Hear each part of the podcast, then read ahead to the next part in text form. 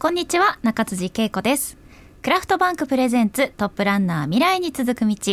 この番組は全国各地でまちづくりを進めるリーダーの方にお話を伺う番組です。えー、お正月明け日常生活に戻ってそろそろねちょっとなんか疲れてきたなという方もいらっしゃるのではないでしょうか、えー、今週はですね静岡県清水市からお届けいたしますのでまあお茶でも飲みながらクッキーでも食べながらこうまった。りとお聞きいただければなと思います。それではこの後早速本日のゲストをお迎えしましょう。今週のゲストは静岡県静岡市の有限会社森平製材所代表取締役森正義さんです。森さん本日はどうぞよろしくお願いいたします。よろしくお願いします。なんかちょっとニヤッと今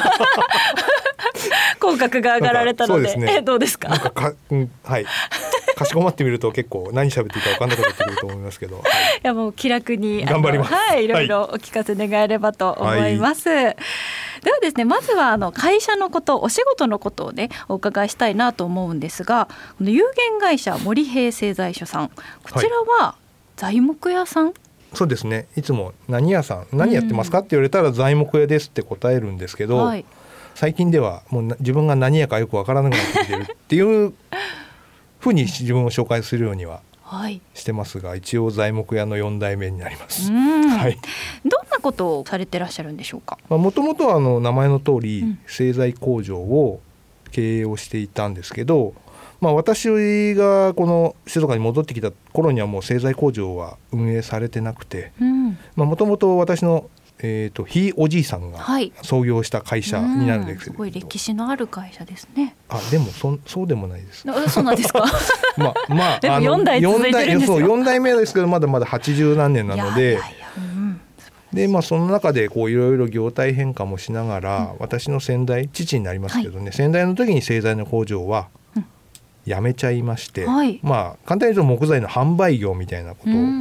あの必要な部材をその専門業者専門の製材工場から仕入れをして販売するような、うん、それはもう本当に地元の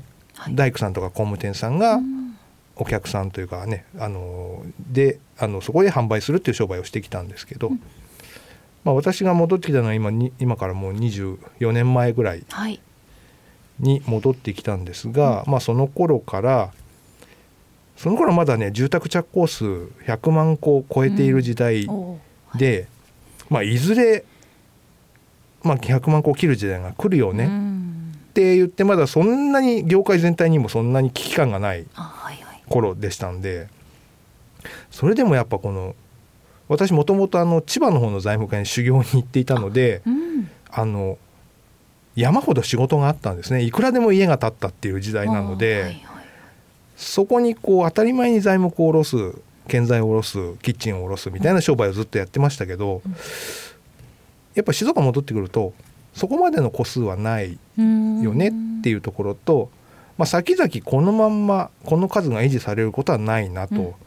いうことを考えた時に、まあ、ちょっと違う商売を材木屋に生まれたので、はい、まあ、材木を触っている商売材木を触る商売は続けたいなっていう思いはあるんですけど材木屋である必要はないのかなとかなるほど、まあ、ちょっと思考回路をちょっと天の弱に変えまして、はい、人がやらない方へやらない方へっていう選択肢をしようと、うんうん、ビジネスの始まりですね。そうですね。それをまあ20代後半の頃にもやもやいろんなこと考えてまして、それでまあ今は、はい、あのまあ、材木屋当然あの地元の工務店さんとか大工さんにあの材料を卸す材木屋という商売もあの続けさせていただいてますし、うん、ですけども今はそのアンティークットという名前でまあホームページ作ってですね、うん、まあ、基本的には一番最初古民家のまあご相談に乗ると、うん、まあ、古民家をちょっともう親が亡くなったんでと、ちょっともう使う人もいないし空き家になっちゃうので壊したいよとか、まあ、そこでまあ古民家で使われてるねその柱とか梁材とか板材とか、まあ、それをまあ最近では古材という言い方をしますけど、まあ、それを仕入れさせていただいて販売するような商売をまあやってみようと、まあ、なかなかその見る人が見るとただのゴミなので参拝産業廃棄物じゃないですか、そうですね。家を壊した、そのだけど味があるよね、かっこいいよね。っ使えるよねっていうところで、まあ、いかに商品に見せるかっていうところはすごく難しいところではあるんですけど、まあ、それを販売して、まあ、衣装的にちょっとこうリビングリビングの見えるところにこうちょっとかっこいい針を入れたいよとか、あとこう飲食店さんとかだとねお蕎麦屋さんとか居酒屋さんとか割とその古民家風店舗みたいなもの、うんうん、そういったものにもお使いいただくようなああいうものを今販売をするという商売も、まあ、始めさせていただいているっていうような状況です。なるほど。やっぱ古民家の相談ってお多いんですか？えっとね、あの古民家の相談って私がその現地に行って見なきゃいけないじゃないですか。これはですね、コロナで本当にゼロになりまして、やっぱりその今はその要は高齢者の方々はそのずっとそこに住んでたから住んでると、でもその息子さん娘さんたちはその家から出て新しい家建てたとか、マンションに住んでますっていう方々がやっぱ相続をされた時にやっぱどうしようかっていうのが多いので。朽ち果てちゃうものもあります。で古い木造ですからどうしても、まあ、シロアリ虫食いと、はいはい、あと雨漏り。これによって朽ち果てちゃう古民家はやっぱ残念ながらあるんです。うんうん、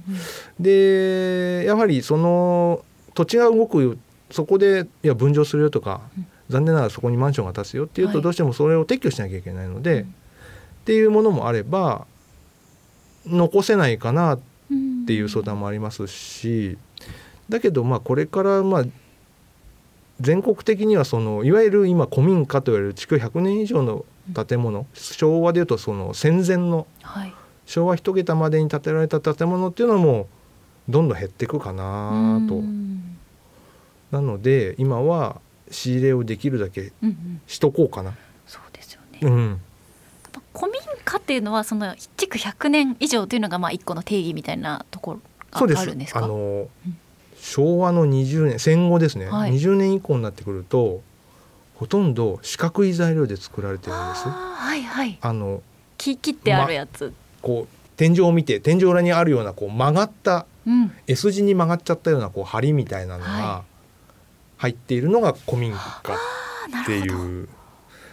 それが大体戦前の建物なんですね。うん、でいうとだからどうですね厳密に言うと築90年以上くらいまでを古民家。でやっぱ昭和の10年代とか20年代前半ってやっぱ戦中戦後なのであまりその時期に建てられた家ってあんまないんです。あんまないんですよ。なのでその後そうですね。高度経済成長期にはその古民家みたいなのを建てる人はほとんどいなかったと思うので、その前のことを言ってます。でその頃の生活スタイルだといろりがあったりするので、要は材木が黒光りするすすすでそういうイメージあります。はい、はい、うん、それを、あのー、古民家の状態だとどうしてもそのすすけた感じで残ってるんですけど、うん、それを一回洗って磨いてあげると、うん、本当に真っ黒というよりはちょっと赤黒く艶が出るんですね。うん、うん、それそれが味ですね。味かなっていう。はい。あじゃ古民中からその材料というかの木が古材と呼ばれるもの、そうですね。理解であったんですか、はい、うん。なんかそのやっぱりその先ほどもその100年90年以上の、に建てられたものという話があったと思うんですが、そういう時の木ってじゃあ100年経った今でも大丈夫なんですか？そうですよね。あのー、まあもちろんすごい見た目はいい感じだなっていうのは分かる。かっこいいなと思うんですが、うんうん、なんか使うとなった時に、うん、木として品質というか、なんていうんですかね、はい、価値が弱そうって思いますよね。うん、なんかちょっとイメージ、大丈夫なのっていうのは思うかもしれませんけど、はい、そこはあのやっぱ虫食いとか腐れがあるとかなり劣化をしていますので、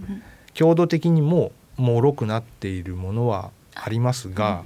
基本的にあの木って200年ぐらい持つんですよ。へえ切ってあってもってことですよね。はい。木って割れてるの見たことあります？こう木木の表面が割れてたりする、はいはい、うん、割れてるってことはうん。伸縮してるっていうことじゃないですか。はい。あの乾燥今は今でこそ今時の材木っていうと人工乾燥剤強制的に水を抜くよううん。な加工を施したものがはい。今主流ですけどその昭和とか大正明治にはそんな技術はないわけで、うん。自然乾燥うん。伐採した木をそのまま置いといてで水を抜くっていう乾燥させる。で乾燥させるっていうことは要は水が抜けてってちょっと木が縮むんですね、うんうんうんそうですね。その伸縮が割れなんですよ。はいはいはい。だから割れてると強度が弱い割れちゃってるって思われる方が多いんですけど、実は木が締まってるって言い方もできて実は強度が増してるんですねっていうのは一応どっかの偉い先生が言ってるのは確かなので。はい。なのでそう100築100年の家で通った古材はあと100年は使えるねっていうふうに言われてます。ね。言われてますんで重たいですしね、ああの古材ってそんな軽くないんですね。ー古材の方が重い重いですね。なぜですか？輪切りの木って見たことあります？輪切りあのこう、うん。丸太をバサッと切った時にバームクーヘンみたいになってるあはいはいはい年輪があるじゃないですか。この年輪と年輪の間年輪の数って樹齢って言われてるじゃないですか。はい。年輪と年輪の間が狭ければ狭いほど強い木なんです。いい木ってそう締まってるというかその成長が遅い分、えー、と強度がある。はい。って言われておりまして。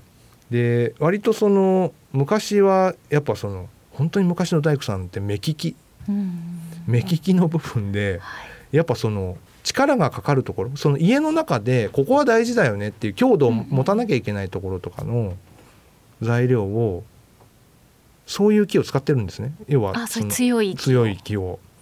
そうするとやっぱりもう太い長い梁なんかとかあとこう大黒柱って古民家はい。に大体真ん中に太い柱が立ってたりしますけどそういうのもすごいあれは欅とかが多いので一人で持てないぐらいなんですね。だから強度が劣っているということはないですっていう、うんだから全然使いますよってあの皆さん使ってください。えむしろ価値が高くなってることさえあるそうですね。ははい。だからそこに価値を見出して、そうですね。それをご理解をいただいた方々に使っていただけてるのかなというふうには思ってますけど、うんなるほどそれをやっぱもっともっといろんな方にご理解をいただいて、まあ時代が今もう SDGs なので、うんあの使えるものは使う。やっぱそのリサイクルとかでリノベーションとかね結構 RE がつくことが多いですけど。うんリユースって一番エネルギー使わないじゃないですか。うんそのままですもんねはいはい。うん江戸時代には古材屋さんって当たり前にいたって言われてるんですよ。あの要は機械もないんで結局家壊す時も手で壊すわけじゃないですか。そうするとこう大事に外れるんですよね。今はこう重機でガサッとやるとどうしても折れちゃうとかうんわさっと壊しちゃいますけど昔は重機なんてないので、うん。要は手人力で全てやるわけですから、そうするとやっぱりあの築100年以上のお宅行くと変なところに穴開いてる。昔違うところに使ってたんだろうなっていう材料が屋根裏に入ってたりするんですよ。だからそのね結構ほら江戸時代も結構エコの視点から見るとその世界の先端都市だったっていうふうに言う、うん。ね、言われることもあるので結構そういうリユースとか使えるものは使うっていうん文化はねやっぱ昭和の時代クラッシュビルドが当たり前になっちゃいましたけど、うん日本人日本の文化としてはそういううん。再利用、再活用ってものはもっともっと起きてもいいのかなと、うん。でそれをちゃんと商売にするっていうのが多分これから大事なのかなっていうのは、んそうですね。最近つくづく思ってます。なるほど、はい。現代でいうとその古材っていうのはどどういう使われ方をすることが多いんですか、もともとやっぱ材木屋ですんでね、あの住宅に使う、うん。そのちょっとリビングに木を見せたいよって言ったものをなんか新品の材料ではなくてちょっとすすけたうんあのかっこいいあのちょっと蕎麦屋さんとかにありそうな イメージのはい。ものをちょっと自宅にも欲しいよっていう方々がいるかなという話で、うん、最初はやってたんですけど、まあ、意外には意外その店舗の内装材としてやっぱ古材を使われる方はやっぱ圧倒的に多いというのをうんこの商売を始めてから始めてから気づきましてお店に使っていただくことが多いですあね。そうなんですね、はい、なんかこうイイメージというかおお店の雰囲気を出すためというか、そうですね。うん。本当かどうかは分かんないですけど、はい。新品のお店でもはい。古材を使うとそのうん。よそよそしさがなくなるなんていうんですか？へえ馴染みやすい懐かしい感じがするというか、新品のとっつきにくさがないからいいんだって言っていただいたり静岡で結構有名な靴屋さんとかにもうちの古材使っていただいてるんですけどええ。そこはもう販売されてる靴が一回買っていただいたら一生履き続けられる靴しかうちは売らない。うん。輸入されてる靴ですけど、うん。その再生ゴムとか革とか全て修理ができるっていうようなうん。こだわりを持った靴屋さんがいらっしゃるんですけど、まあ、うちの理念と古材はもうマッチしてるからうちのお店はもうこれ使う。うん。使わせてほしいっていうふうに言われてちょっと商売やっててよかったなっていうか感動することもありますし、うん。うん、そうですね。あとはこうやっぱ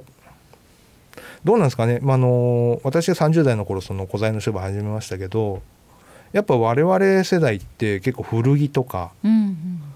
ヴィンテージのジ。ーンズっていうものに対して、破けたジーパン。うん。なんでそんなの履いてるのっていう価値観もあるけども、うんうん。それを買ってる方々はそれがかっこいい、革とかもそうですよね。ね。革ジャンとかはい。ブーツとかも、だからその古いものにちゃんと価値をつけられるっていう世代がまたうん。若い世代にもいるっていうところも割となんとなく時代に合ったことになってきたのかなっていう、ん。それがまあ総じてかっこいいよねいいよねっていうところになってきたかなという感じでは今思ってますけど、うん。こう古いものがかっこいいという感覚はなんか今の若い世代にもある気がしますね。そうですね、うん。そうですね、うん、